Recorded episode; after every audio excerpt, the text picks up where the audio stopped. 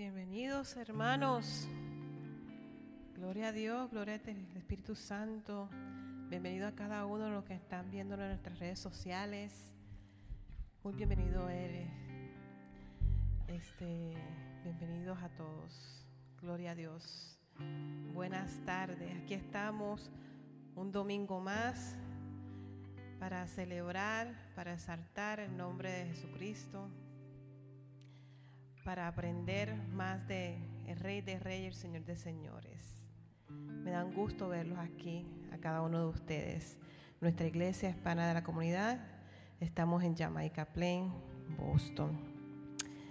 Y queremos, y quiero exaltar y que pues se pueden levantarse los que están aquí desde su casa, vayan buscando sus Biblias. Vamos a estar leyendo la palabra del Señor. Y vamos a estar entregando este tiempo, este espacio a nuestro Padre Celestial. Quiero que leamos Romanos 8, 15. En nuestras bancas están las Biblias, si trajeron la suya. Romanos 8:15, que lo tenga, digamos un amén, aleluya. Gloria a Dios. Amén. Gracias, pastor. Vamos a leer la palabra del Señor. Dice, Romanos 8, 15. Y ustedes no recibieron un espíritu que de nuevo los esclavice al miedo, sino el espíritu que los adopta como hijos y les permite clamar, Abba Padre, Abba Padre. Lo vuelvo a leer.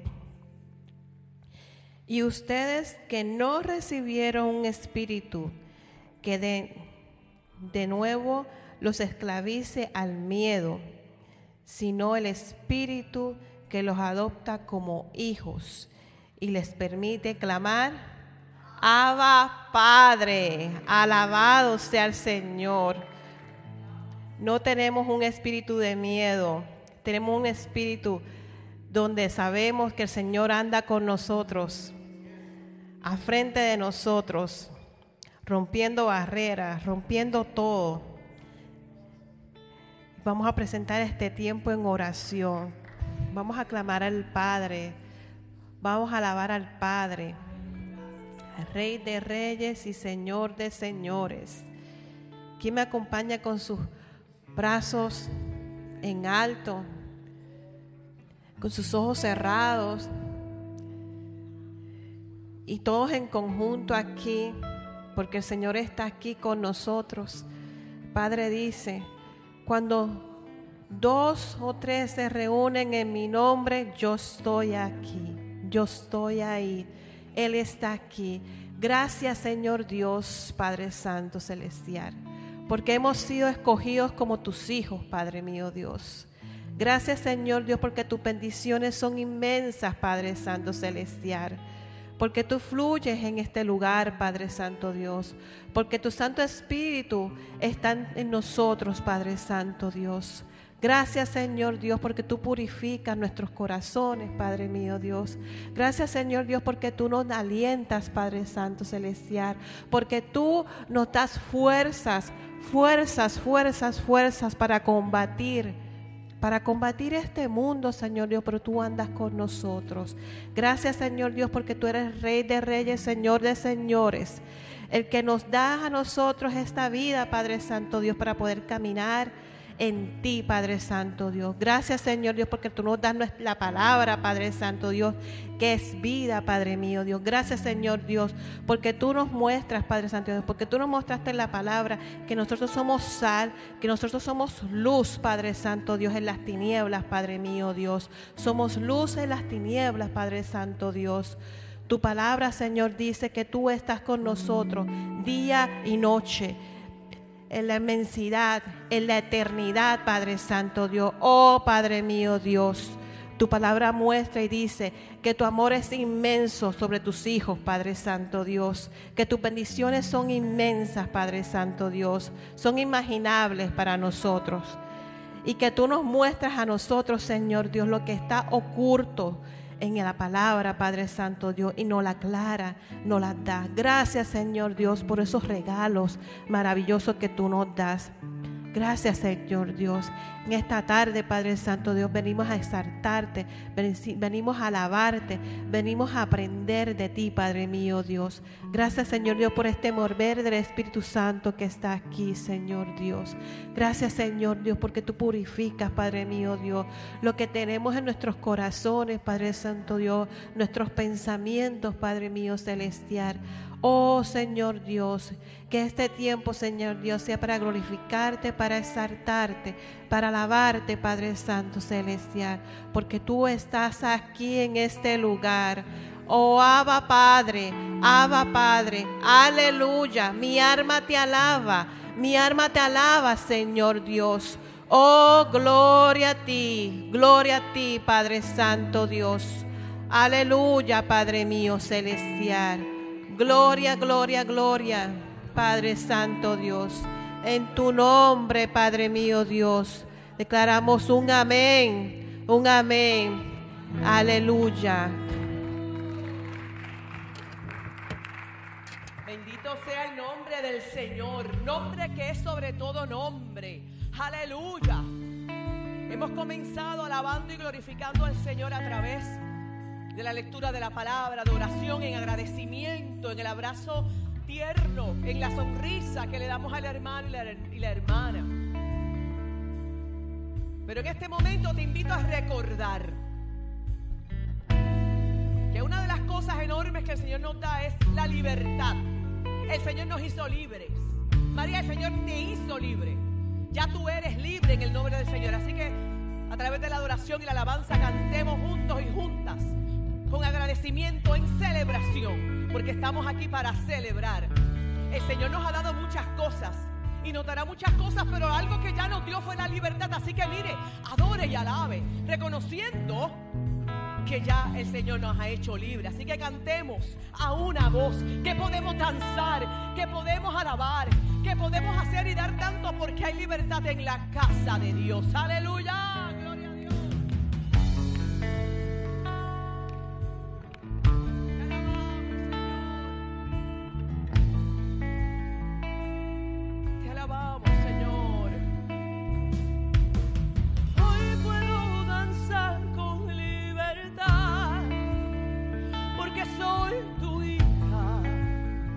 porque soy tu hijo. Hoy puedo danzar con libertad, porque soy amada, porque soy amada.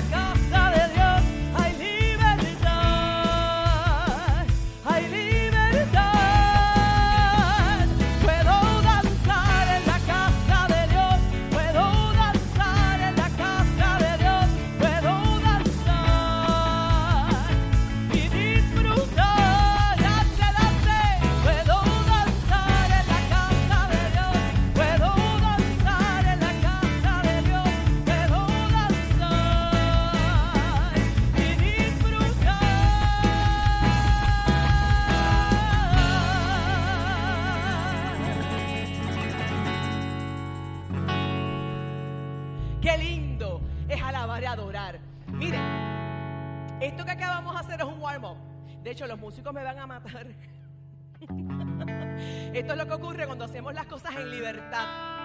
¿Verdad? Este, gracias a la paciencia de mi director. Lo tengo que reconocer porque no es fácil lo que se hace aquí. Así que muchas gracias por seguirme en vez de yo seguirlo a él. Pero mire, mire qué hermoso y qué maravilloso. Porque muchas veces yo creo que pensamos, María, que amar, adorar al Señor en libertad tiene que ver como que todo tiene que estar así. Mire, no.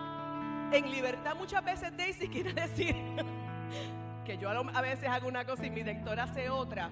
Pero igualmente nuestro corazón está unido. Porque al fin y al cabo, esto no es para agradar a hombres y mujeres. Esto es para agradar al Señor. Así que ya que estamos calientitos, vamos a seguir alabando y adorando al Señor. En la presencia del Señor. Reconozcamos que la, la presencia del Señor ya está aquí. El Señor no solamente impregna y llena cada lugar de este lugar, sino que mira, tiene que empezar por aquí.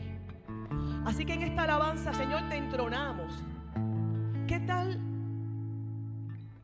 si entronamos al Señor en este lugar, pero vamos a entronarlo primero en mi corazón? Yo sé que a veces venimos con diferentes situaciones, con diferentes pensamientos y sentimientos. De forma intencional antes y durante este cántico, yo te invito a que entrones al Señor en tu corazón y en mi corazón primero. Antes de que impregne y este lugar, dígale al Señor, Señor, te entrono en mi corazón en esta tarde. Te instalo permanentemente en mi vida. Y entonces te entrono como el Rey y el Señor de este lugar. Cantamos, alabamos, adoramos, aleluya.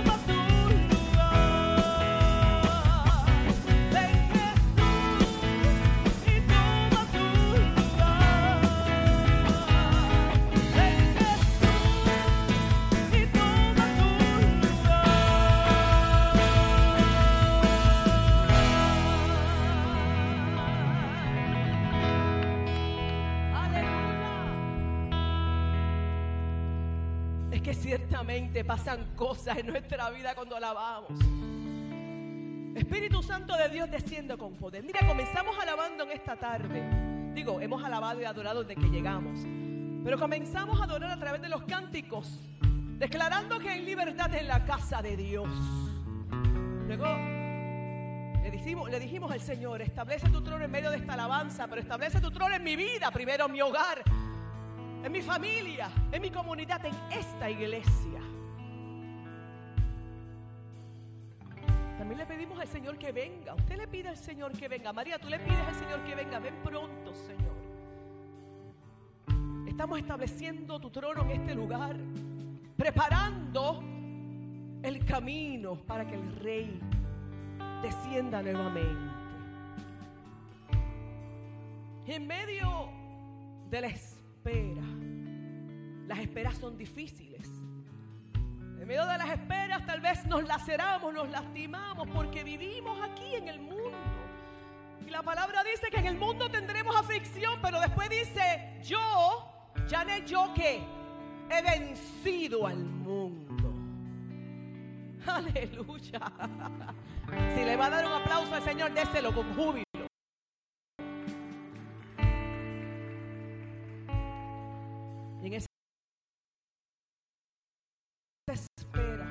A veces desespera.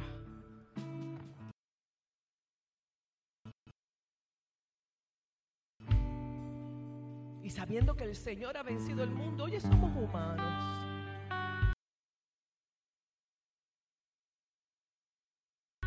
Y muchas veces tenemos que de rodillas, de pie acostado, decirle, ven Espíritu y lléname.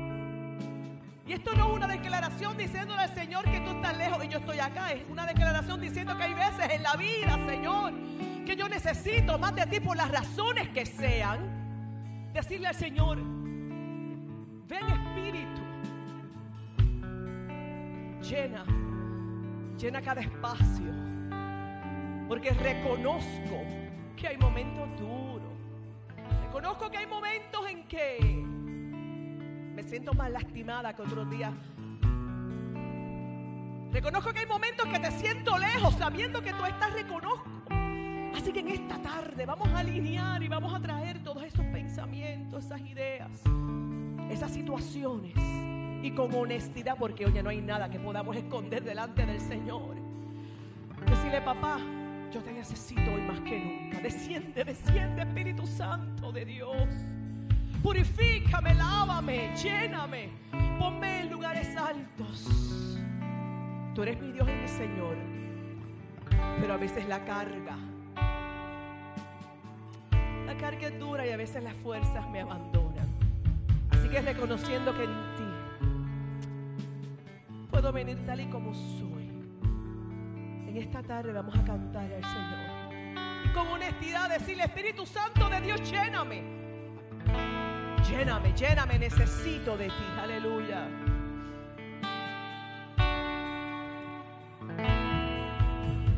Ven, Espíritu, ven y lléname, Señor, con tu preciosa unción.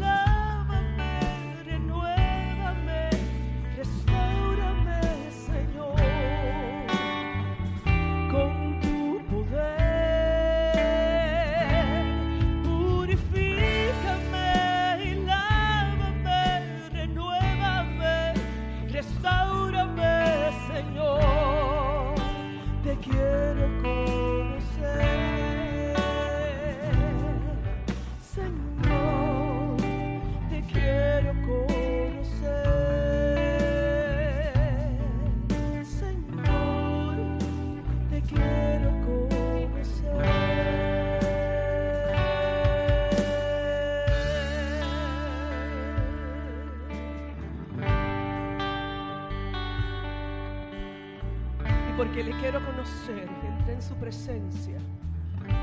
Levanto mis manos como señal de que yo confío en ti. Cantemos al Señor. El Espíritu del Señor está aquí. Permite que el Señor se mueva, se mueva. No levantes, no, abras tus ojos, no importa lo que pasa alrededor. Es esta intimidad de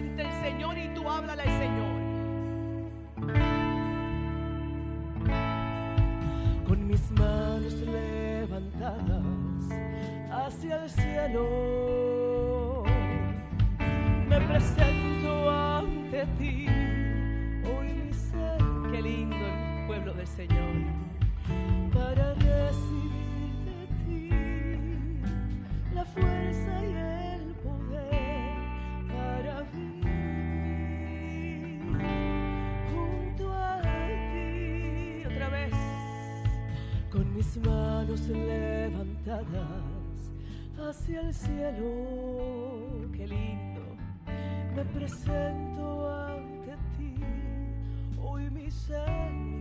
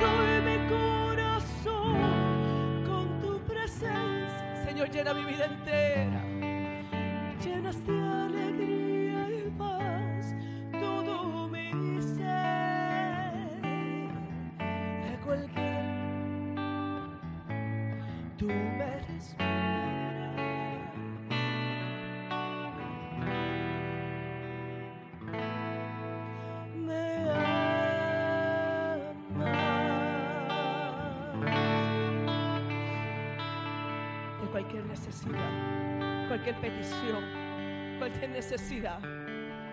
No hay nada demasiado grande, demasiado terrible para el Señor. Así que te voy a pedir, antes de que terminemos esta, este momento, vamos a cantar sin música. Porque el Señor está aquí, el Señor nos quiere ministrar a todos, a todas. Los que estamos cantando, los que están tocando, los que están allá arriba. Detén todo lo que estás haciendo en este momento. Y unámonos en una voz. Reconociendo, aceptando, abrazando estas palabras y hazlas tuyas en esta tarde. Porque dice, llena soy mi corazón. Esta canción no dice, llenas el corazón de mi hermana, de mi hermano. Así que haga suya, abrace esta canción y con firmeza. Reconociendo que el Señor es el dueño de nuestras vidas. Cántale al Señor este momento. Cantemos. Llena soy con tu presencia y todas áreas. Llenas de alegría y paz todo mi ser. Ahí donde estés en tu casa, cántale al Señor. De cualquier necesidad, tú me responderás. El Señor no llega tarde porque me amas. Otra vez.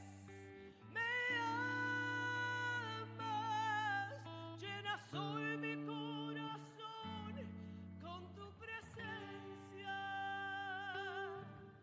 Llenas de alegría y todo mi, todo, todo, toda área,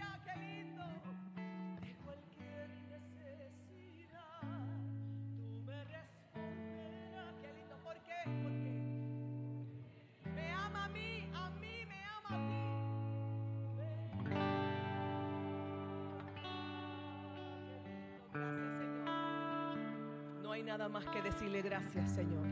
Gracias, Señor. Ahí donde tú estás, dile gracias, Señor, porque me amas. Porque me amaste primero y me amarás hasta el final de los tiempos. El pueblo del Señor dice, amén. Gloria a Dios. Amén, gloria a Dios. Señor me ama, te ama incondicionalmente. Oh Señor Dios, gracias. Qué tiempo tan maravilloso en tu presencia, Señor Dios. Qué tiempo maravilloso que entregamos nuestro corazón ante ti y lo abrimos, Señor Dios, para que tú entres, Padre Santo Dios. Gloria a ti, Señor Jesús. Alabado tú eres. Y hermanos, yo no lo estoy mirando, pero yo creo que están sentados. Así que levántense de nuevo, porque vamos a, eh, vamos a dar un tiempo de diezmo y ofrenda, pero también vamos a leer la palabra del Señor. Y como decimos en este canto, llena hoy nuestro corazón de tu presencia, de tu presencia bella, bonita, inigualable. Cuando todo estaba vacío en nuestro corazón, tú lo llenaste, Señor Dios. Cuando todo estaba roto, tú lo arreglaste, Padre Santo Dios. ¿Por qué no presentar nuestra vida ante ti y honrarte con tu santa palabra? Así que hermanos, les invito a que cojan su Biblia nuevamente y vamos a Romanos nuevamente. Y vamos a estar leyendo del 8, Romanos 8 del 16 al 17. Y en este tiempo que uh, se está moviendo algo bello y precioso, vamos a leer tu palabra. Ustedes lo sienten, hermanos.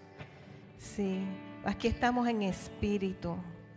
En espíritu estamos recibiendo de ti, Señor Dios.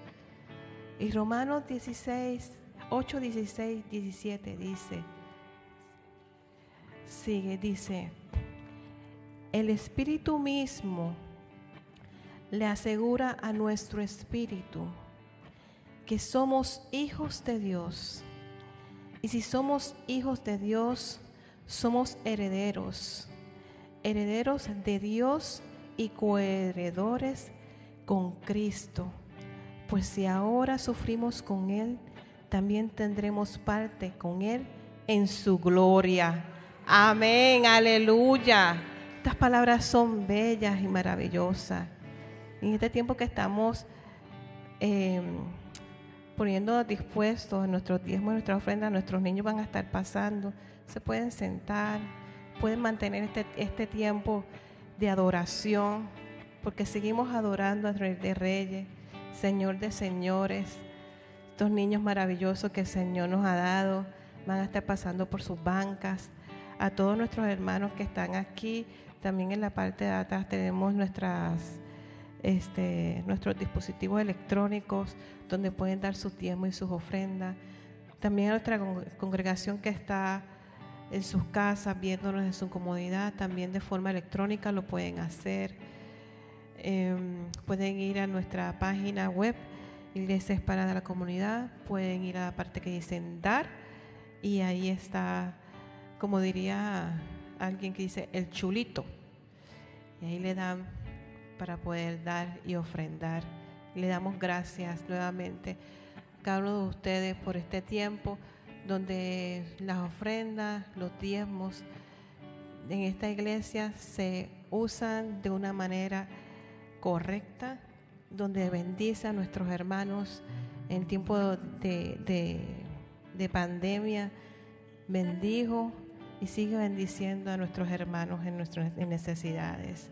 Gracias, gracias por sus ofrendas y su diezmo. Gracias, Señor Dios. Yo quiero volver a leer de nuevo la palabra porque la palabra, como le dije el domingo pasado, es vida, ¿verdad que sí? Y yo quiero volverla a leer porque es bueno escucharla, pero también bajarla a nuestros corazones y hacerlo vida. El Espíritu mismo le asegura a nuestro espíritu que somos hijos de Dios. ¿De quién somos hijos? De Dios. Y somos hijos y somos herederos, herederos de Dios y coherederos de, con Cristo. Pues si ahora sufrimos con Él, también tendremos parte con Él en su gloria, en su gloria, porque el Señor está con nosotros en todo tiempo, en todo tiempo, la palabra lo dice. ¿Qué tal si pasamos y oramos? Vamos a levantarnos de nuevo. Después vamos a estar un tiempo sin, sin estar de pie. Así que vamos a orar. Vamos a presentar este tiempo de diezmo y ofrendas. Señor Dios, te damos gracias, Padre Santo Dios. Gracias, Señor Dios, por lo que tú nos das, Padre mío celestial. Porque tú multiplicas, Señor Dios, nuestro trabajo, Padre Santo Dios. Gracias, Señor Dios, porque de esta manera podemos bendecir la obra y también podemos bendecir nuestros hermanos, Padre mío Dios. Gracias, Señor Dios, porque sabemos que nuestras mesas y en nuestras casas no faltará nada porque tú provees, Padre Santo Celestial. Y te damos gracias, Padre mío Dios. Te presentamos aquí lo que te hemos dado, Padre Santo Celestial, de nuestro esfuerzo, de nuestro trabajo, Padre Santo Dios. Pero también te presento, Padre mío Celestial, los que necesitan, los que tienen necesidad, Padre mío Dios, provéele, Padre mío Celestial, sus necesidades en todo tiempo, Padre Santo Dios, porque yo sé, Señor Dios, que tú provees en abundancia. Gracias, Señor Dios, por tu amor y por tu bendición. Y el pueblo del Señor dice, amén. Y este es un tiempo donde quiero llamar a nuestra hermana María.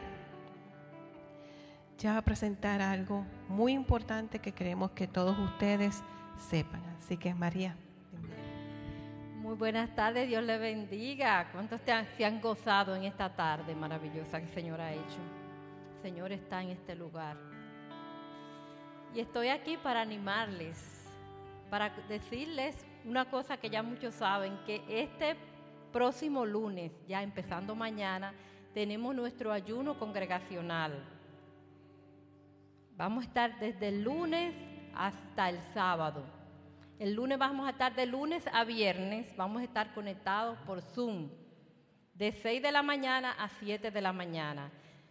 Van a recibir todos el link para conectarse por Zoom de 6 a 7 de la mañana, pero el sábado vamos a concluir aquí en la iglesia. Vamos a tener un tiempo muy bonito de 8 de la mañana hasta las 10. Y cuando terminemos vamos a estar en la parte de atrás.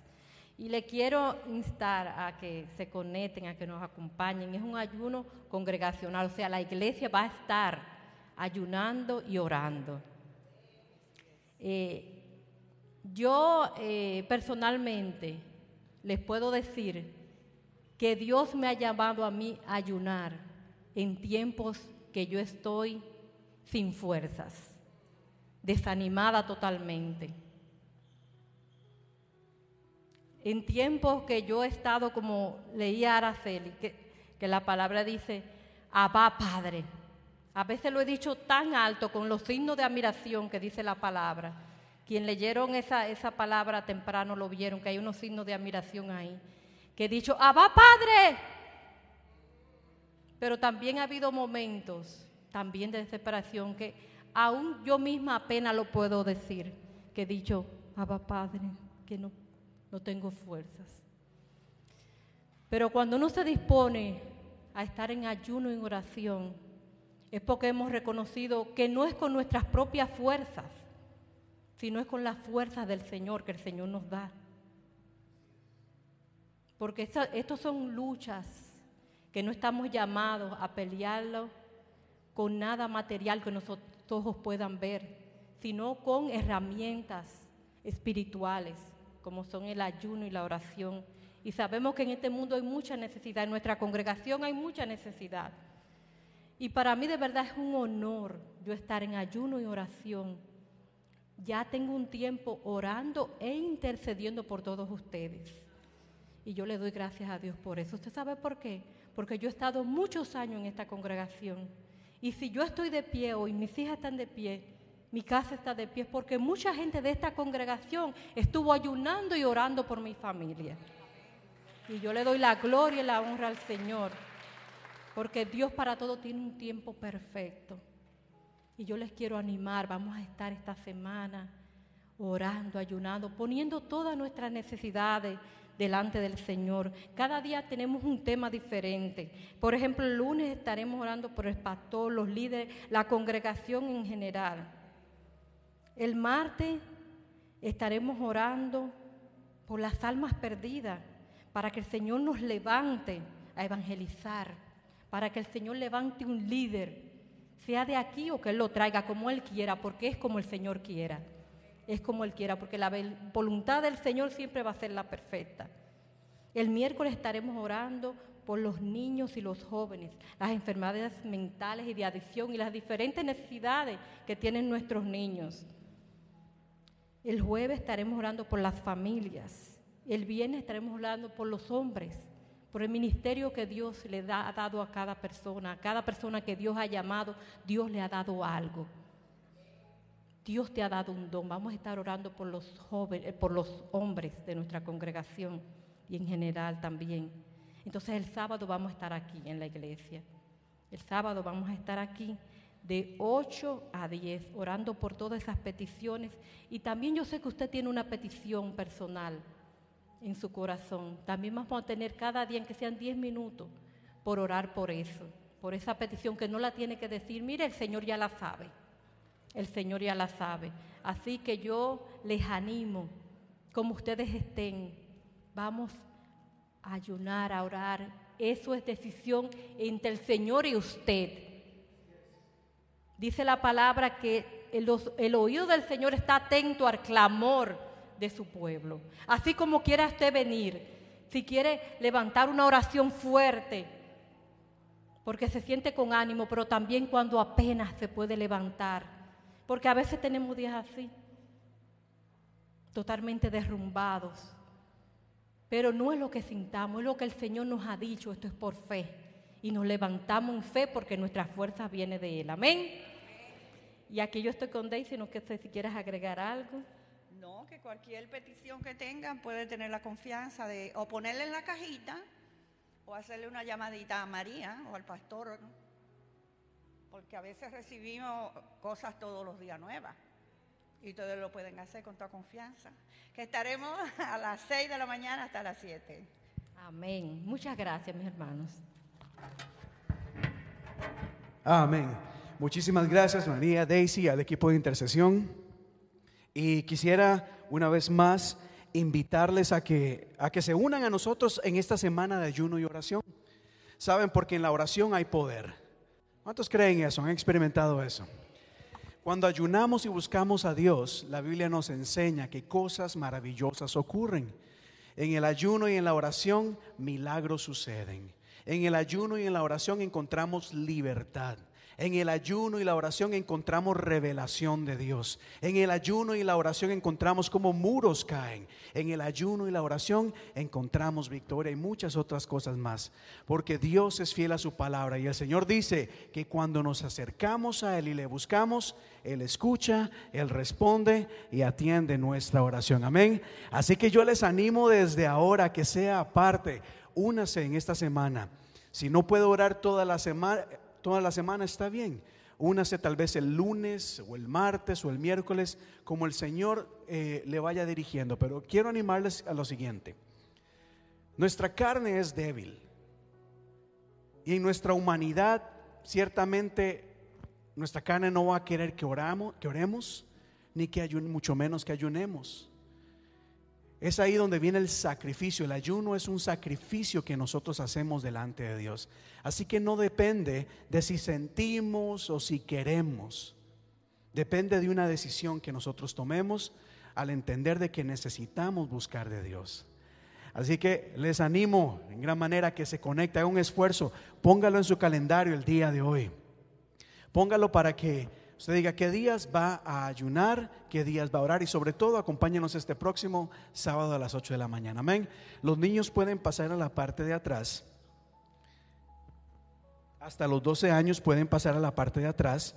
Y mientras los niños pasan, quiero invitarle a que vaya conmigo al Nuevo Testamento. Tome su Biblia, la que, es- la que es anaranjada. Esta es la nueva versión internacional. O si tiene su Biblia, abra su Biblia. Y vamos a ir al libro de Apocalipsis. Libro de Apocalipsis. Usted la va a abrir en el capítulo 1.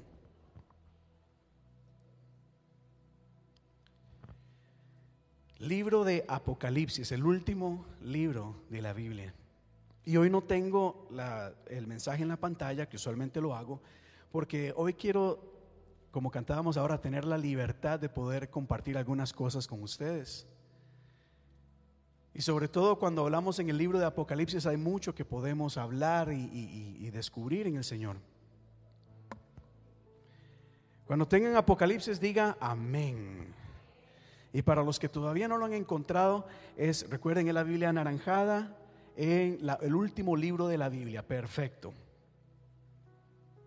Apocalipsis capítulo 7. Antes de entrar en lo que voy a decir, eh, la verdad es que a través de los años eh, en la iglesia uno ve y, y ocurren muchas tendencias. Recuerdo cuando yo era niño, estando en la iglesia, bastante niño, tal vez a los 10 años, recuerdo cómo se levantaban personas, tal vez en la alabanza, y decían, he aquí, dice el Señor, yo vengo pronto por la iglesia, yo vengo pronto. Y por mucho tiempo o algún tiempo, eh, no solamente en nuestra iglesia, sino muchas en nuestro país, se levantaban personas diciendo esto. Recuerdo a mi mamá contándome que cuando ella era joven, también se levantaban personas diciendo, ya el Señor está por venir, el Señor ya viene. E inclusive mi mamá, que era pastora acá en la iglesia, les, les ha compartido alguna vez y ella cuenta cómo hasta en la iglesia misma le decían, no tienen necesidad de ir a la universidad.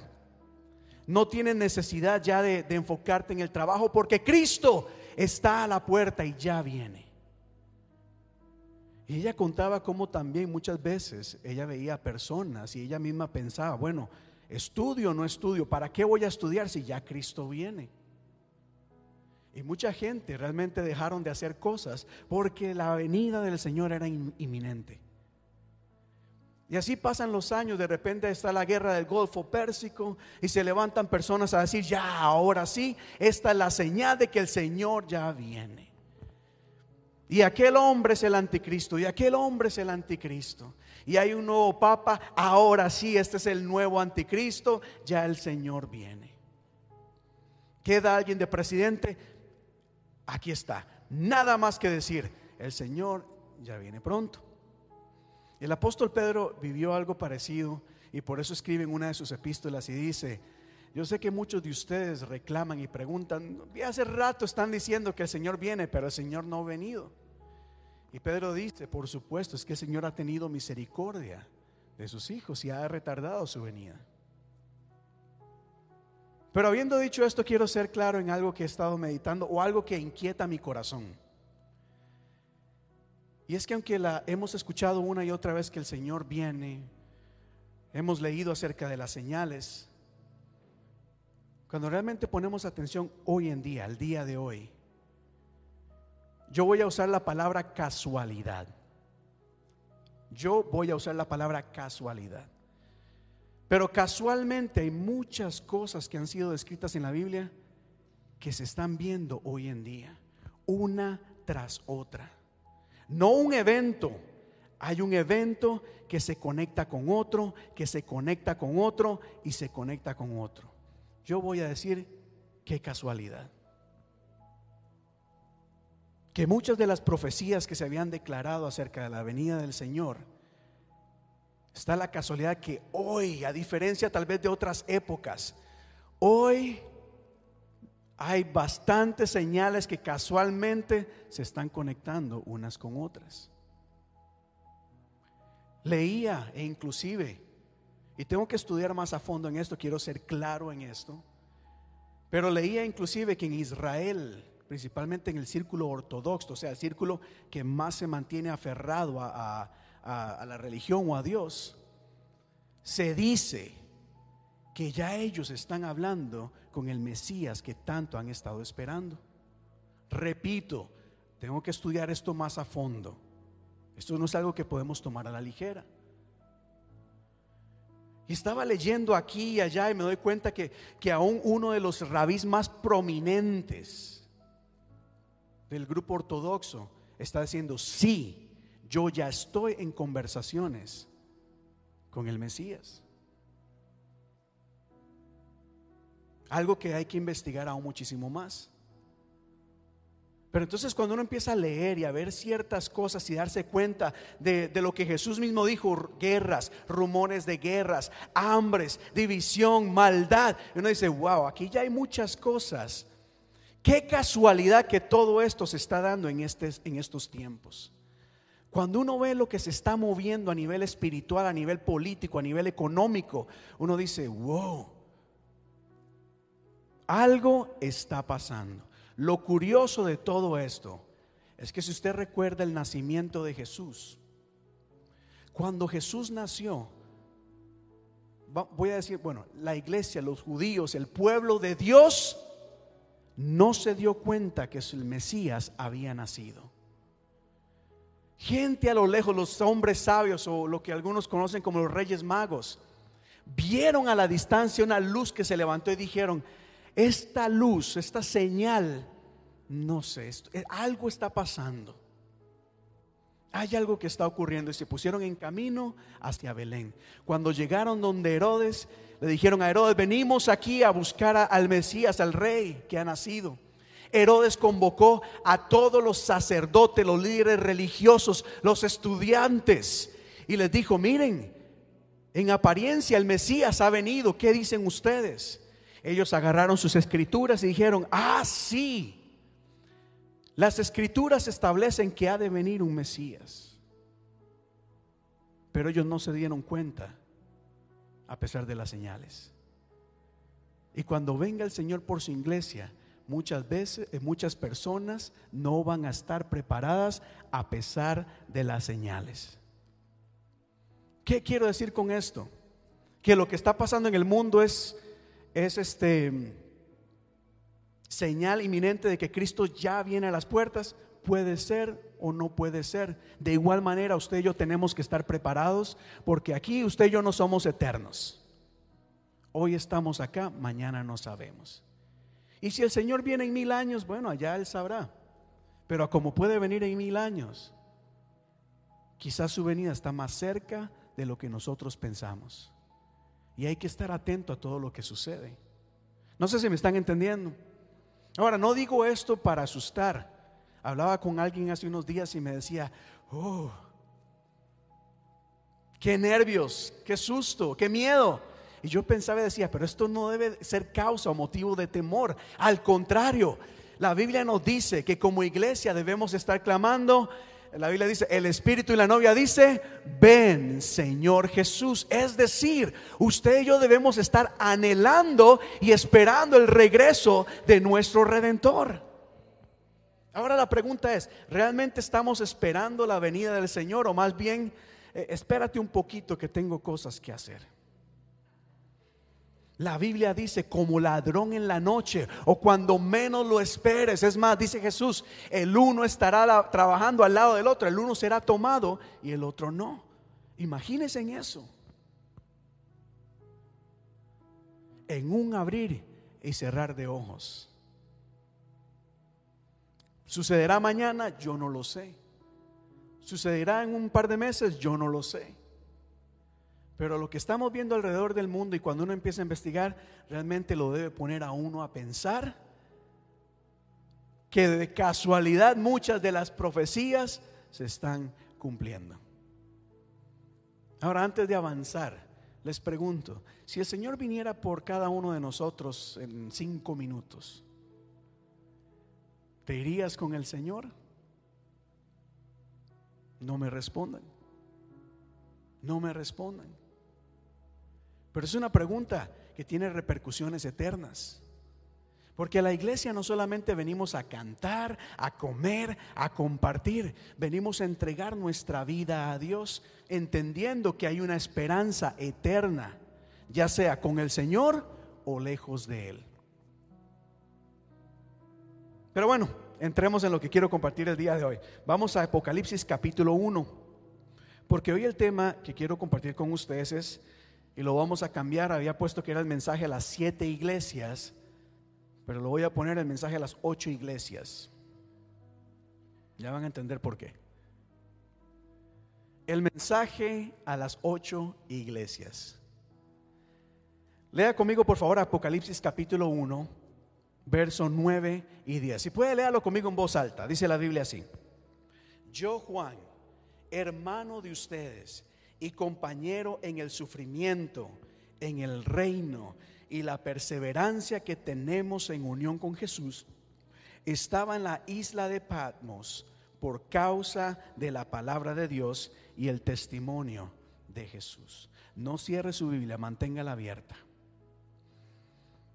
Aquí se nos dice que el apóstol Juan, el discípulo amado, oiga, ¿recuerdan ustedes que Juan era el que estaba al, al- hombro de Jesús? El discípulo amado. Ahora está en una isla, exiliado. La isla de Patmos era una isla en donde el imperio romano mandaba a los delincuentes. Aquellos delincuentes, aquella gente mala era enviada a esa isla para pagar una condena. Y el discípulo amado, el discípulo que caminó con Jesús, ahora estaba exiliado al olvido. Ahora estaba en una isla con los criminales. Qué diferencia, ¿verdad? Como un apóstol del Señor que caminó con Jesús, que era amado por Jesús, ahora estaba en una isla con los criminales. Pero aquí Juan es claro en la razón por la que él está ahí. Dice, yo estoy acá por causa de la palabra de Dios y el testimonio de Jesús. Les voy a contar un poco por qué estaba ahí eh, Juan. Ustedes sabrán de que en tiempos de Jesús y aún después de que Jesús murió, toda esta región estaba bajo el imperio romano. Los romanos eran quienes tenían el control de toda, de toda esta región. Y a diferencia de, de muchos otros imperios, los romanos no solamente se, ca- se caracterizaron por su conquista, sino que en términos de religión, los romanos practicaban mucho, eh, tal vez una indiferencia o un sincretismo. Es decir, los romanos donde quiera que iban, les permitía a la gente adorar a los dioses que quisieran, no había ningún problema, siempre y cuando nadie ni ninguna religión se opusiera al emperador romano, al César. Porque el emperador era, era considerado como un dios. En otras palabras, los romanos decían, ustedes pueden adorar a quien quieran, no hay ningún problema, siempre y cuando tu Dios, o no digas que tu Dios es más grande que nuestro Dios. Puedes cantar, puedes reunirte, puedes danzar, siempre y cuando no cantes, mi Dios es más grande, grande, mi Dios es más fuerte. Eso no se podía cantar porque eso implicaba que tu Dios es más grande que el emperador. Y por eso la iglesia después de Jesús tenía problemas. Por eso eran perseguidos, no solamente por los mismos judíos, sino que donde quiera que levantaban una iglesia, sea en Corintios, sea en Éfeso, sea en Esmirna, sea en Pérgamo, ahí se les decía, ustedes no pueden alabar con libertad. Hoy usted y yo cantamos aquí, hoy puedo cantar con libertad. Aleluya. Pero en ese tiempo no lo podían hacer. Siempre y cuando o mientras ellos no se pusieran en una pusieran a Dios más alto que el emperador, estaba bien. Y llegó, eh, habían varios emperadores, uno llamado Nerón, por ejemplo, que llegó a perseguir a la iglesia de tal manera que le pedía a los cristianos que se rindieran ante él. Y como los cristianos decían no, el emperador Nero o Nerón los mandaba al Coliseo romano. Y usted conocerá las historias. Y por diversión lanzaban a los cristianos a los leones para divertir a la gente. Pero note lo siguiente acá.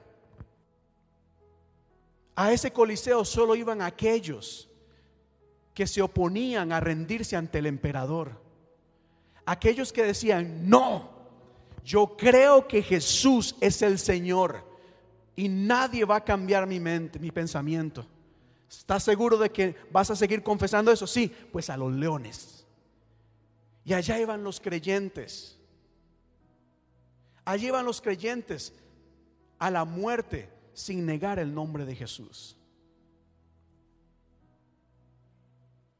Hoy en día estamos en una sociedad bien extraña, en donde hay libertad, hay una diversidad tan grande, donde hay libertad de religión, pero a la misma vez hay una opresión muy grande.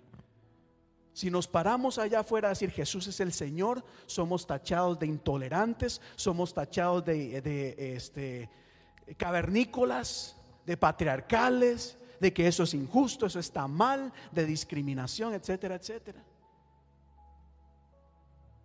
Y muchas iglesias hoy en día y muchos creyentes se han rendido ante la oposición del mundo. Y en cierta manera está negando el nombre de Jesús. Si ni a la iglesia vienen muchos. Pero los creyentes se mantenían firmes a pesar de la amenaza de muerte.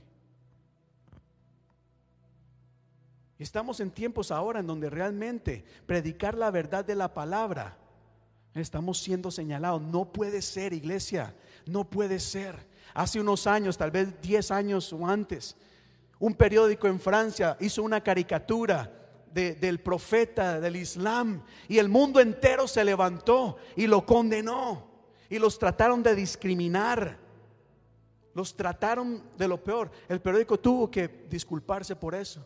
Pero hoy en día hay videos de gente pateando la Biblia por todo lado y nadie dice nada.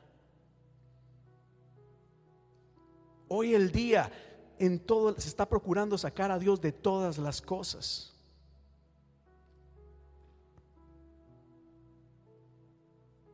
Qué seriedad. Qué seriedad. Y les digo esto porque Siempre pensamos de que hoy tal vez es muy diferente antes. No, antes era lo mismo también. Ciudades de las que vamos a hablar eran ciudades grandes donde había mucha diversidad, gente de muchos países, gente que adoraba muchos dioses. Y por eso la iglesia tenía dificultad, porque eran señalados, eran condenados y eran puestos a muerte. Había un obispo en una de las iglesias, la iglesia en Esmirna, que ya voy a leer de esto. Un obispo o el pastor de la iglesia ahí, que fue quemado vivo porque no renunció a la fe. Era gente que les decían, o te rindes ante el emperador o no más. Bueno, voy a avanzar acá, que los veo muy serios. Los veo muy, pero muy serios. Dice la Biblia en Apocalipsis capítulo 1, versos 10 y 11. Está el, apóstol Juan escribiéndole, voy a hablar solamente hoy de, no, no me va a dar tiempo de hablar de todas las iglesias, pero voy a hablar de algunas acá, empezando con la iglesia en Éfeso. Dice la Biblia en, eh, Apocalipsis capítulo 1, verso 10 y 11. En el día del Señor vino sobre mí el Espíritu y oí detrás de mí una voz fuerte como trompeta que decía, escribe un libro en un libro lo que veas y envíalo a las siete iglesias. Diga conmigo Éfeso, Esmirna, Pérgamo, Tiatira, Sardis, Filadelfia y la Odisea. Oiga acá, siete iglesias. Quiero eh, decir algo acá importante. Este mensaje acá, el siete en la Biblia es, es el número perfecto, significa algo completo. Es decir, el mensaje a estas iglesias no era a, cada una de manera individual. Al poner siete, estas iglesias representaban el círculo de las iglesias. Ustedes saben que había iglesias en Corintio, habían iglesias en muchos otros lugares. Pero este mensaje a la iglesia aplica para todos nosotros. Cuando se escribieron las cartas era para que una la leyera y leyeran todas las cartas en esa iglesia. iba un mensajero de iglesia en iglesia compartiendo estas cartas. Y lo que se les dijo a esas iglesias aplica para nosotros el día de hoy. Y de estas iglesias, quiero empezar con la iglesia en Éfeso. Continúa la lectura en Apocalipsis capítulo 2, versos 2 al 7. Apocalipsis capítulo 2. La primera iglesia es la iglesia de Éfeso. Diga conmigo Éfeso. Y le dice el Señor a la iglesia en Éfeso, a los creyentes en Éfeso, conozco tus obras, tu duro trabajo y tu perseverancia. Sé que no puedes soportar a los malvados y que has puesto a prueba a los que dicen ser apóstoles, pero no lo son. Y has descubierto que ciertamente eran falsos Has perseverado y has sufrido por mi nombre sin desanimarte. Pausa aquí en este momento. Este pasaje nos da a entender, hermana, algo bueno y algo malo. Dios lo ve todo y lo conoce todo. Dios conoce lo bueno y lo malo. Hoy cantábamos de cualquier necesidad, tú nos responderás. Dios conoce y sabe cuáles son nuestras necesidades. Dios sabe lo que hay en nuestro interior. Dios sabe cuánto le amamos, pe- pero también Dios ve absolutamente todo. Dios ve lo bueno y lo malo. Lo bueno es que eso significa que cada uno de nosotros somos importantes para Dios. Cuando alguien te dice, mire, Dios lo sabe todo, lo ve todo, alégrate porque eso significa que nuestro creador o para nuestro creador somos importantes. Él pone su mirada en cada uno de nosotros. Pero aunque eso es motivo de alegría, también es un motivo para ponernos a pensar. Significa que como Dios sabe que le amamos y que realmente es importante para nosotros, también sabe y conoce cuando nuestras acciones demuestran que Dios no es lo más importante. Lo malo es que esto nos enseña que Dios a Dios no lo podemos engañar. Dios conoce cada una de nuestras acciones. Dios sabe cuando alabamos y cantamos y cuando nos quedamos dormidos en la iglesia. Dios lo ve. Dios lo ve. Dios lo ve. Y el Señor le habla a la iglesia en Éfeso y le dice, yo conozco tus obras, yo veía o yo veo cuando ustedes se congregan y lo que hacen en la iglesia. Y lo que hacen como iglesia, yo sé. Yo sé que ustedes trabajan fuertemente. Es más, Éfeso no era una iglesia en donde la gente se iba a sentar a dormir. No era una iglesia en donde la gente se quedaba cruzada de brazos. La Biblia nos dice, si usted lo lee, conozco tus obras y tu duro trabajo y tu perseverancia. Dios sabía que había creyentes que perseveraban, que no eran inconstantes. Hoy sí, mañana no. Esa era la iglesia en la Odisea. Y eso lo vamos a dejar para más adelante. Pero Dios sabía que había una iglesia en Éfeso en donde las creyentes eran, era gente que trabajaba, gente activa. En la Odisea la gente era inconstante, era tibia, dice la Biblia. Y es más, me adelanto un poquito, el Señor dice, me he dado cuenta que como ustedes no son ni tibios ni calientes, ni fu ni fa, ni blanco ni negro, más adelante se los digo. Pero Dios dice, conozco tus obras y tu perseverancia. Es más, Dios le dice a Éfeso, yo sé que ustedes son una iglesia realmente esforzada por predicar la verdad. En Éfeso no seguían falsos profetas. En Éfeso, cuando llegaba alguien predicando algo que era como llamativo, como bueno, ellos lo miraban y decían, pues vamos a ver si esto es así o no. Es más, dice que en los la iglesia en Éfeso era tan celosa de, de la verdad de Dios que investigaban a ver qué decía el pastor César, a ver si era cierto o no. Esto que dice el pastor suena como bien, pero a la vez no sé, hay algo que no me queda como, voy a investigarlo. El pastor César ahora habló de las señales, ¿verdad? Y dijo que tal vez la venida del Señor está como que más cerca. Vamos a investigar eso. Y cuando después de investigar se daban cuenta que no era verdad, señalaban y decían, eso está mal. ¿Cómo en la iglesia hoy en día? ¿Somos una iglesia en este sentido en donde todo lo que escuchamos lo ponemos a prueba o nos dejamos llevar? ¿Saben algo curioso? Bueno, es que el- el mundo yo no sé. Usualmente un mensaje falso tiene la apariencia de verdad. Parece bien, parece bonito, como aquellos videos que veíamos en donde le tocaban la frente a alguien o, o un, alguien paralítico, le oraban y se levantaban y caminaban, pero después se daban cuenta que era contratado para aparentar un milagro. Pero a primera vista uno dice, wow, qué milagro, porque parece que es verdad. Hoy en día hay tanto descaro en lo que se dice lo que se predica.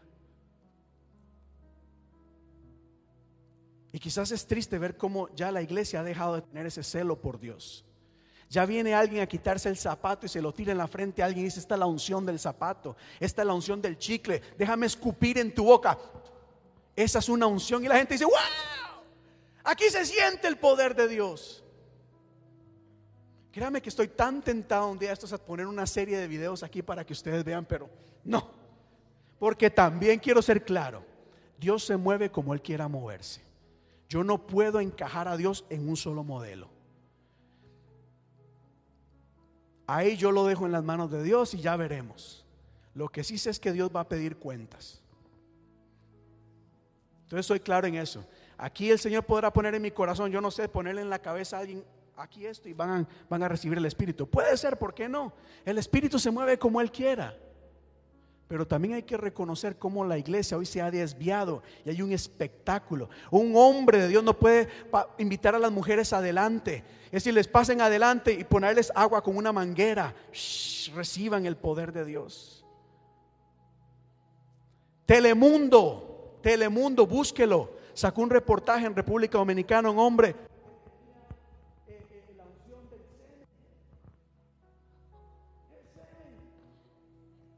Telemundo y la gente dice, wow. Pero los efesios no eran así. Los efesios dijeron, no, no, no, no. Tenemos que poner esto a prueba. Los efesios eran, eran personas, mire, dice la Biblia, has perseverado y has sufrido por mi nombre sin desanimarte. Es decir, una, una iglesia que se mantenía ahí firme, trabajando. Sin embargo, el versículo 4, tome su Biblia y ábralo por favor para que usted lo lea con sus propios ojos. Apocalipsis 2.4 dice, sin embargo, tengo en tu contra o tengo contra ti que has abandonado tu primer amor. Mira acá. Dios les dice, ustedes son una iglesia activa, trabajadora, una iglesia celosa por la verdad, pero de alguna manera, por alguna razón, se han enfocado tanto en, en ciertas áreas que han descuidado quizás lo que es más importante, el primer amor. Cuando alguna vez pusiste a Dios en primer lugar, ahora Dios ha quedado. Ojalá fuera en segundo lugar. Ojalá fuera en segundo lugar. Ojalá fuera en segundo lugar. Muchas veces Dios queda en el olvido. Si tengo tiempo, si me acuerdo, si no me sale nada mejor que hacer, entonces voy a la iglesia y busco de Dios. Pero si me da sueño, no, no oro. Si me da hambre, no ayuno. Si me da pereza, no me congrego. Si prefiero comprarme algo, no ofrendo.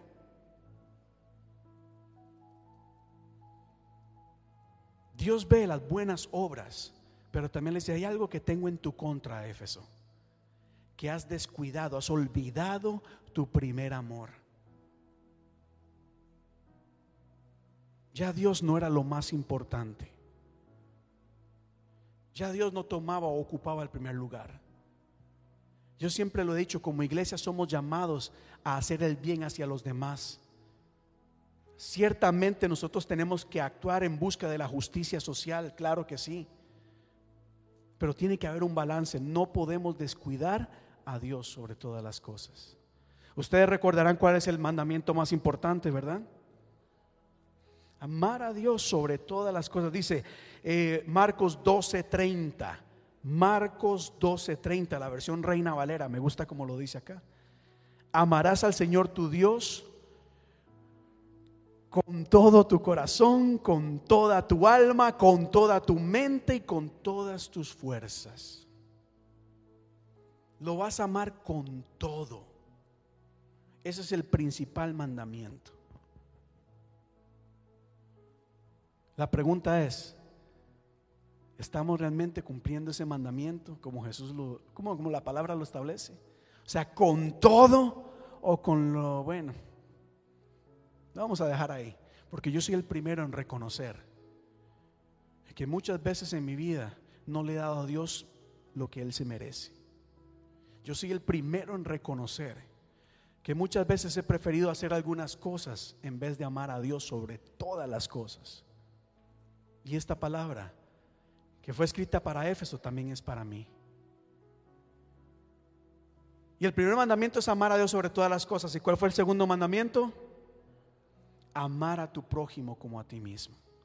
El amor se demuestra.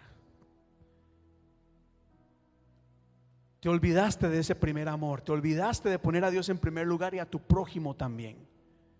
Hoy estamos, realmente es, triste ver cómo muchas personas, muchas iglesias, eh, ayer me contaron de una iglesia en Florida de 1400 miembros, óigalo, 1400 antes de la pandemia, ahora están en 400, porque la gente ya no quiere ir a la iglesia porque prefieren ver desde internet. Y gloria a Dios por las redes sociales. Pero ¿dónde está el amor el uno al otro? ¿Dónde está el servicio el uno al otro? ¿Dónde está el orar uno por otro como Jesús dijo que lo hagamos? ¿Dónde está el servirnos? Eso ya quedó relegado. En algunos lugares, aquí no, ¿verdad? Porque aquí hay gente que ama a la iglesia, se ama unos a otros. Pero bueno, avanzo acá. Ay, ya ahora sí me extendí más de lo, de lo que quería. Verso 5. El ángel decía, tengo contra ti que has olvidado tu primer amor. Y el verso 5 dice, recuerda de dónde has caído. Y dice, arrepiéntete y vuelve a practicar las obras que hacías al principio. Si no te arrepientes, iré y quitaré de su lugar tu candelabro.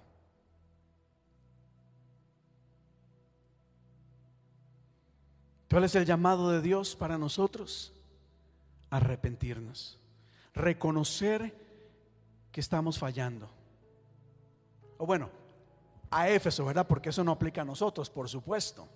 Pero a los Éfesos se les decía, arrepiéntanse porque lo que están haciendo, aunque tienen buenas intenciones, quizás lo, lo hacen de buen corazón, hay algo que está fallando. Arrepiéntense. Yo me pregunto si ellos realmente, ¿cómo tomaron ese mensaje ellos? No sé, no me lo puedo imaginar. Yo sí sé, en base a lo que vemos ahora, de que si la gente en ese tiempo es como la gente hoy en día, quizás se hubieran enojado. Porque no hay nada más feo que a uno le digan que, a- que hay que arrepentirse. Arrepiéntete, César. ¿Y yo de qué me voy a arrepentir? Ahí resalta el orgullo, resalta la carne. A mí tú no me dices lo que yo tengo que hacer. ¿Quién te dice que lo que yo estoy haciendo está mal y lo que tú piensas está bien? Y empieza el debate. Y empieza la guerra. Y por eso hoy en día cuando predicamos el Evangelio es más bonito decir, Cristo les ama. Y dejarlo ahí. Porque ese mensaje es bien recibido. Pero el Evangelio es completo. El Evangelio también dice, arrepiéntete. Renuncia a tu vida de pecado. Ah, que yo no peco. Bueno, está bien, tú no pecas, eres la persona casi perfecta, pero estás poniendo a Dios en primer lugar y sobre todas las cosas y luego a tus hermanos en la fe. Cuando uno le dice a la iglesia, arrepiéntanse, mire, la gente se ofende, se enoja, se van de las iglesias. ¿Por qué creen que hoy en día la iglesia está siendo rechazada y condenada? Porque a la sociedad no les gusta que uno les diga, "El uni- hay un camino, hay una verdad y una vida, solamente Cristo Jesús. Y no solamente llegar a decir, sí, Jesús existe. Tiene que haber un arrepentimiento. Pero aquí en este mensaje encontramos el amor de Dios que les da una oportunidad y les dice, arrepiéntanse. Si se arrepienten, he aquí la promesa. Aquí encontramos la misericordia de Dios, en donde nos dice, estás mal, pero te estoy dando la oportunidad para que cambies tu manera de vivir y de actuar. Piensa muy bien lo que estás haciendo y busca nuevamente, regresa a ese primer amor. Regresa a poner a Dios en primer lugar, a que sea lo más importante. Y ese amor se demuestra. No podemos decir que amamos a Dios, pero no oramos. No podemos decir que amamos a Dios, pero no leemos la Biblia. No podemos decir que amamos a Dios, pero a la iglesia mm, no me acerco. Si alguien me dice, César, me caes bien, pero tu familia te- me cae mal, no quiero nada con ellos, pues muchas gracias, mucho gusto conocerlo, yo me voy. Porque es mi familia, es parte de mí, son mis hijos. Uno no puede decir que ama a Dios, que Dios es lo más importante, pero olvidarse completamente de la iglesia. Por eso el Señor dice, arrepiéntanse. Pero bueno, ya voy terminando acá este, este verso. Porque el verso 7 a las iglesias se les dice casi que lo mismo. El que tenga oídos para oír, oiga lo que el Espíritu dice a las iglesias. El que tenga oídos para oír, ¿qué significa eso? Todos nosotros tenemos oídos y escuchamos, ¿verdad? Pero el llamado es hacer ese esfuerzo por poner atención. Una cosa es escuchar, hay un ruido, algo está pasando, oír un ruido algo, y otra cosa es poner atención, poner cuidado. El que tenga para oídos para oír, oiga lo que el Espíritu le dice a las iglesias. Uno más, uno más. Denme un tiempo, no voy a hablar de todas jamás. Pero sigamos en el verso 9 y 11. Capítulo 2, verso 9 y 11. Porque aquí se nos habla de otra iglesia. ¿Cuál fue la primera iglesia que mencionamos? Éfeso. La segunda es Esmirna. El verso 9 dice, Esmirna, conozco tus sufrimientos y tu pobreza. Sin embargo, eres rico. Póngale pausa ahí por un momento, porque aquí hay algo importante. Esmirna era una ciudad también grande, era una ciudad próspera, era una ciudad importante, era una ciudad en donde había una estabilidad económica bastante buena. Si uno quería un buen trabajo donde ganara dinero, había que ir a Esmirna. Ahí había trabajo, ahí se ganaba bien.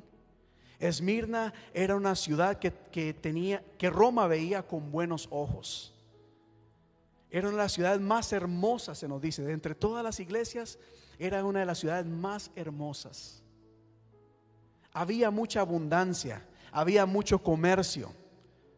Pero aquí se nos dice, conozco tu sufrimiento y tu pobreza.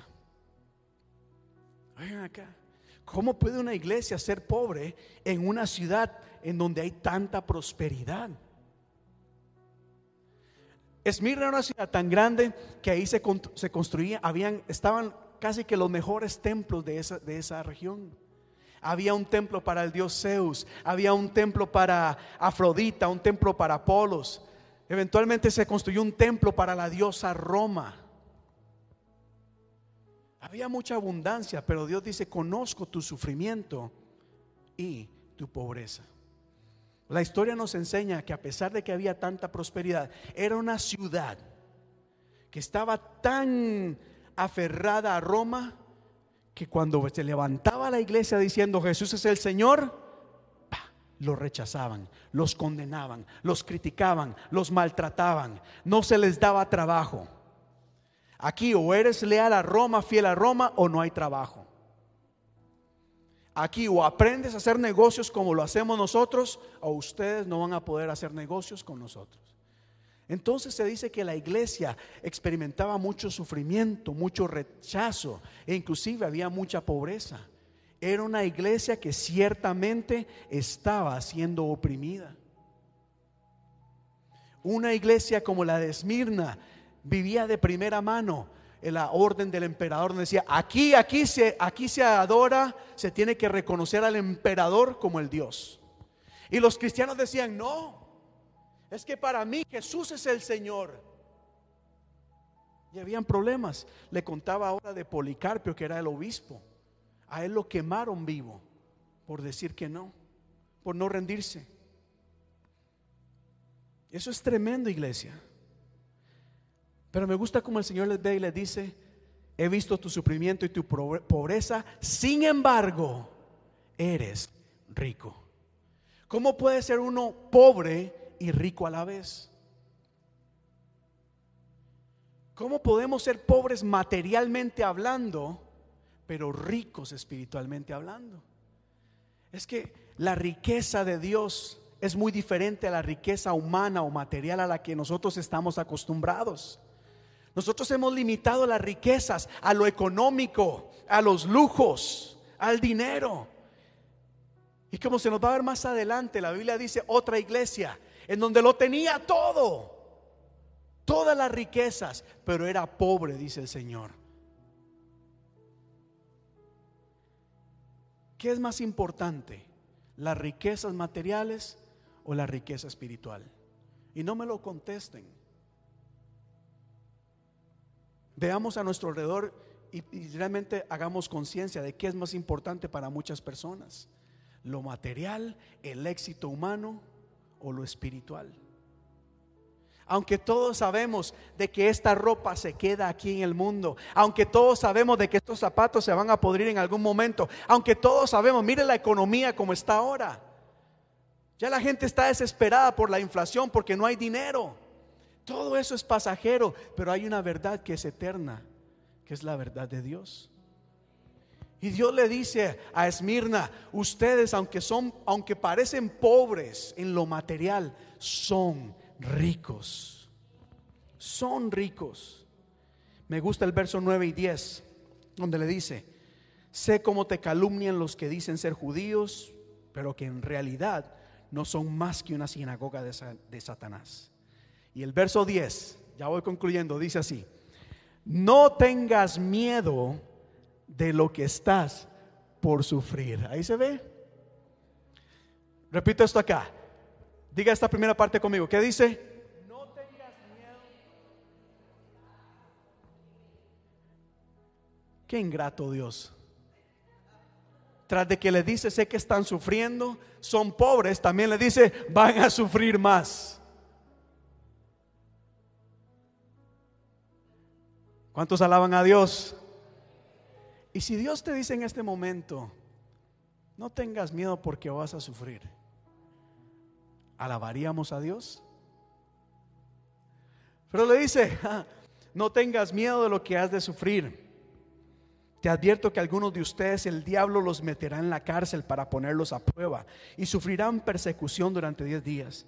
Pero sé fiel hasta la muerte y yo te daré la corona de la vida.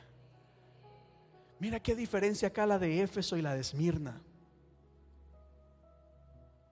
A Esmirna no le reclama nada. A pesar, mira, hoy, hoy hay un evangelio que debemos investigar tal vez un poquito más o ser más cuidadoso.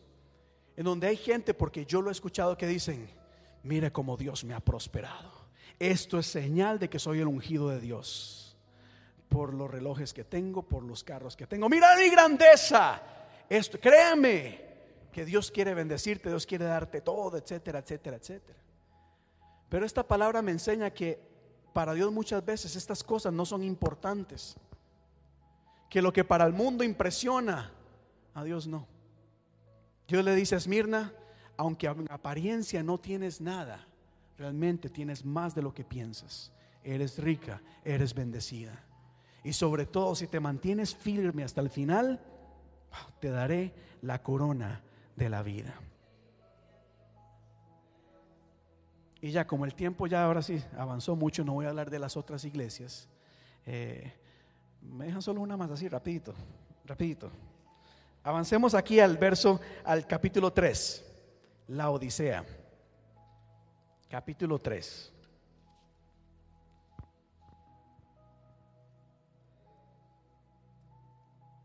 Escribe el ángel de la iglesia de la Odisea.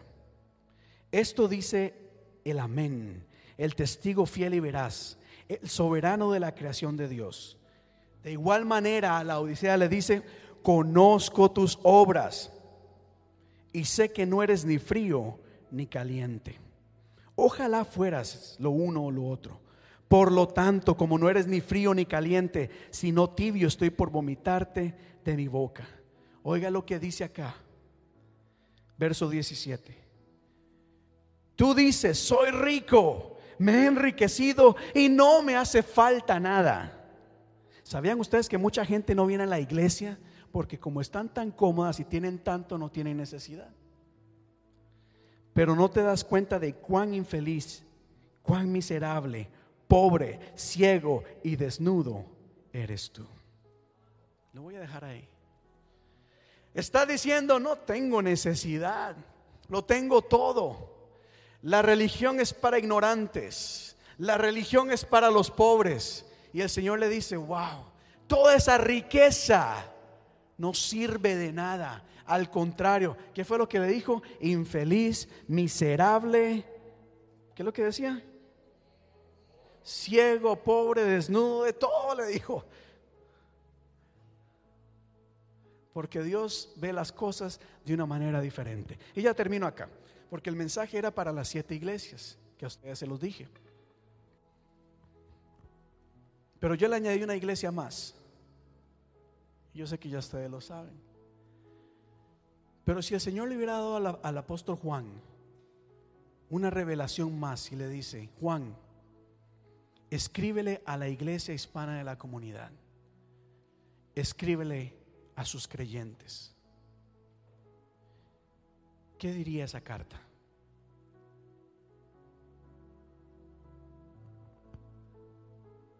¿Qué diría esa carta? Recuerde, la iglesia no es que si yo no voy a la iglesia, ahí están ellos. Es el pastor César y su grupito, no.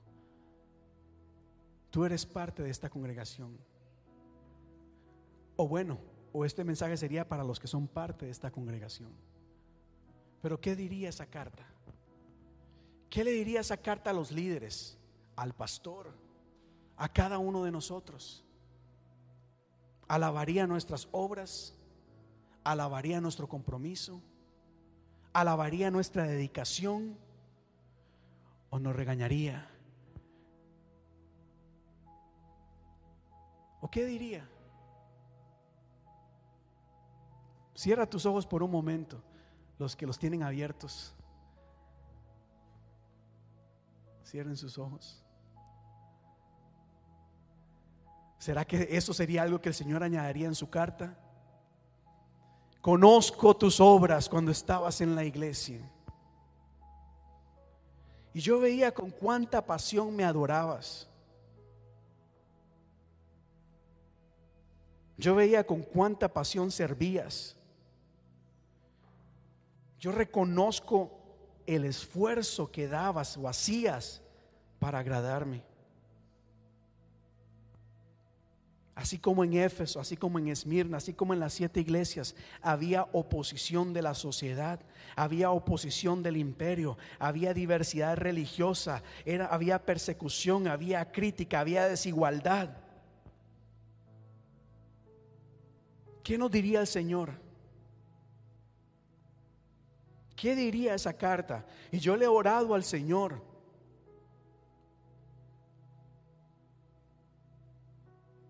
Y le he pedido al Señor que me perdone y que me ayude a, cambiar aquellas cosas que no son agradables a Él. Que tenga misericordia. Y mi oración ha sido que cada uno de nosotros seamos presentados delante de Dios como obreros aprobados, que no tengamos de qué avergonzarnos. ¿Qué diría esa carta?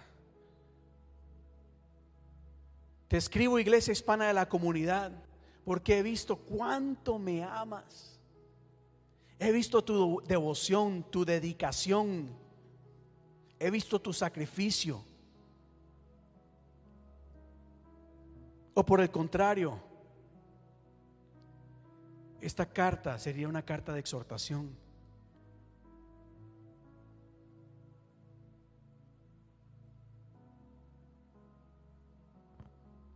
Estamos en tiempos, creo yo, en donde hay muchas casualidades. Hay cosas pasando en el mundo que parecen indicar que el Señor está cerca. Yo no lo puedo decir con seguridad. Nadie sabe el día ni la hora. Ni los ángeles que están en el cielo, nadie lo sabe. Pero lo que sí sabemos con certeza es que el Señor viene por su iglesia, hoy, mañana, cuando sea. Y como iglesia tenemos que estar preparados.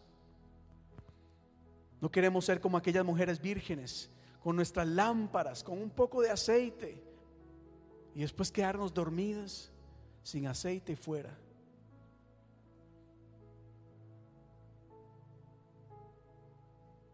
El mensaje a las ocho cartas es un mensaje de misericordia. Es un mensaje de advertencia. Saber de que Dios es bueno, de que Dios es amoroso, Dios es fiel, es misericordioso y nos está advirtiendo para que cambiemos nuestro rumbo y que caminemos bajo su dirección. Y las promesas están en que recibiremos la corona de la vida. La promesa está en que el Señor llegará el día en que nos dirá, buen siervo, buena sierva, fiel. En lo poco has sido fiel, en lo mucho te voy a poner. Ven y regocíjate con el Señor. Gracias Señor te damos, Padre. Gracias por esta palabra, Señor, que tú nos has hablado. Abre nuestros oídos, Señor, en este momento. Cada una de estas iglesias cerraban con la palabra, el que tenga oídos para oír, que oiga. Señor, ayúdanos a escuchar lo que tú quieres hablarnos, enseñarnos. Señor, cierra nuestro oído a mensajes falsos, negativos, mensajes del enemigo. Y ayúdanos a afinar nuestro oído a escuchar tu voz, a entender de que tú nos amas, a entender de que, como leíamos ahora en Romanos capítulo 8, versos 16, 17, de que somos tus hijos de que tú eres nuestro Padre, de que podemos acercarnos delante de ti confiadamente. Ayúdanos, Señor, si nos hemos desviado, oremos. Y si hay alguien acá que, que después de escuchar este mensaje, al evaluar su vida, si te has desviado, quizás has abandonado ese primer amor. Quizás ya Dios no es el primer, no toma el primer lugar en tu vida. Este es el momento para ponerte a cuentas con Dios. Dile, Señor, perdóname. Recuerda el mensaje. El mensaje fue claro y directo. Arrepiéntete. Es decir, reconoce que has fallado y toma la decisión de cambiar. Si le has fallado al Señor, dile en este momento, Padre, encamíname en tu verdad. Te pido perdón porque me he desviado, porque me he apartado, porque he preferido hacer muchas otras cosas que buscarte. Quizás te has enfocado inclusive en las buenas obras, pero has descuidado la relación con los santos. Quizás eres de las personas que da mucho dinero en la iglesia, pero has descuidado ese, ese, vivir, esa devoción, esa relación cercana con Dios. Este es el momento para ponerse a cuentas con el Señor, decirle perdón y ayúdame, Padre ayúdame. Pero el Señor también nos ha hablado y nos ha dejado saber de que Él conoce todas las cosas, de que Él conoce nuestras luchas, nuestras batallas, nuestras debilidades, pero aún así Él está con nosotros. Por eso la palabra dice, he aquí el Cordero de Dios que viene a quitar el pecado del mundo, que viene a romper con todo lo que el enemigo ha venido a levantar en nuestra contra. Él ha venido a romper esa acta de decretos que estaba en nuestra contra. Y nos llama a su presencia. Gracias Padre te damos el día de hoy. Gracias Señor porque tú estás en medio nuestro, porque tú estás aquí, el alfa y la omega, el principio y el fin, el que era, el que es, el que, el que hará de venir y el todopoderoso. Tú estás en este lugar y te ponemos en el trono que tú te mereces, el trono más importante, oh Dios ayúdanos que podamos aprender y entender de que nosotros no somos lo más importante. Tú eres lo más importante en esta iglesia. Tú eres lo más importante. Ayúdanos a no tener temor. Danos esa valentía que necesitamos para predicar tu palabra sin temor alguno. Para compartir con otras personas que tú les amas, pero que hay una necesidad de arrepentimiento. Danos la sabiduría. Pon en nosotros la palabra, oh Dios. para comunicar este mensaje de la mejor manera a fin de que vidas sean restauradas. Pero ayúdanos a entender, Padre, y a aceptar de que en el, ministerio, en los caminos de Dios también hay sufrimiento, hay pruebas y hay tribulación. Sin embargo, tú nos has dicho, no temamos, no vamos a temer porque tú estás con nosotros. Gracias, Padre, oro por cada persona aquí presente por cada persona que nos está viendo y por sus familias. Las bendigo en el nombre de tu Hijo amado Jesús. Te pido que las alcances con amor y misericordia, que las guardes de todo malo, Padre Dios Todopoderoso, que les ayudes a mantenerse firme en la fe.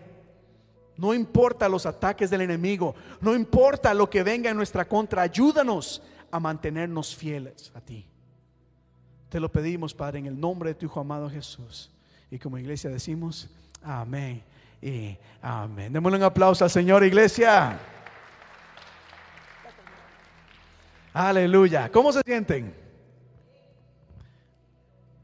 Amén. A veces no me gusta predicar estas cosas, hay siempre como un silencio. Pero es bueno y es importante porque el Señor nos ha hablado. El Espíritu de Dios está aquí.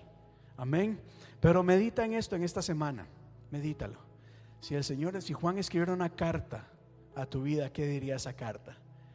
Y bueno, entra en semana de ayuno y oración, busca la presencia de Dios, retoma, renueva, aviva ese primer amor en tu vida.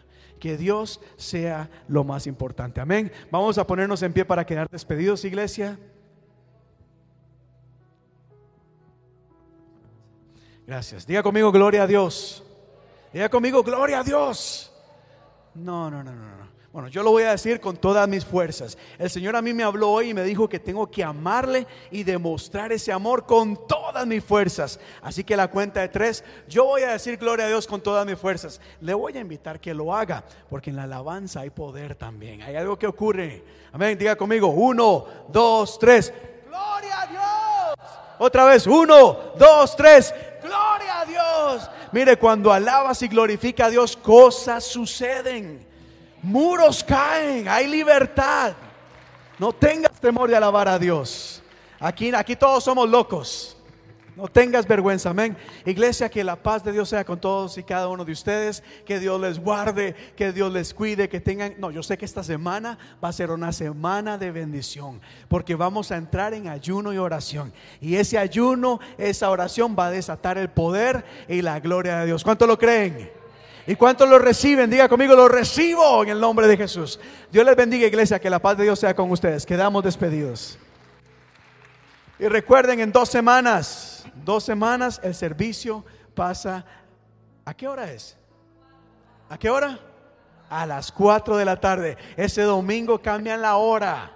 Mire, ¿qué mejor domingo pudimos escoger? Cambian la hora. Creo que van a tener una hora extra para dormir van a dormir, van a descansar, van a comer. Por el cafecito no se preocupe, aquí les vamos a dar cafecito.